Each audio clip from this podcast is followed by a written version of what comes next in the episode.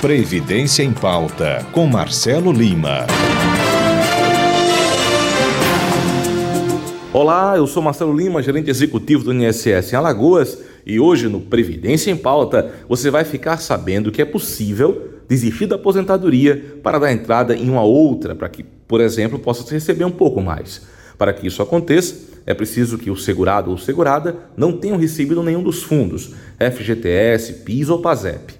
É importante demais essa informação, porque se houve recebimento, não há como haver, nesse caso, não tem como ter a, o cancelamento. Então, uma vez que você não recebeu, prova isso, liga para o telefone 135, faz o requerimento, né? E lá leva a documentação pelo, pelo aplicativo e você faz o requerimento de desistência. Vai dar uma nova entrada, não há nenhum prejuízo quanto a isso. Mas, Marcelo, já dei entrada, já saiu, e, enfim, é uma decisão do segurado. Desde que ele não tenha recebido, ele pode sim pedir a desistência. Recebido não só o valor da aposentadoria, como também os valores relativos aos fundos, né? Ao PIS, ao PASEP e, nesse caso, o próprio FGTS. Outra coisa importante é que esse segurado ou segurada, ele pode dispor, mas tem que ser, obviamente, né, antes do recebimento.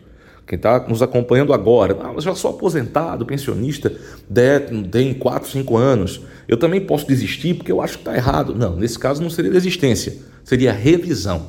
Revisão também, 10 anos é o prazo do momento em que você tomou ciência do resultado do seu benefício para dar entrada, na verdade, no período de revisão. Então, na revisão, aí sim é possível que haja né, uma majoração do valor.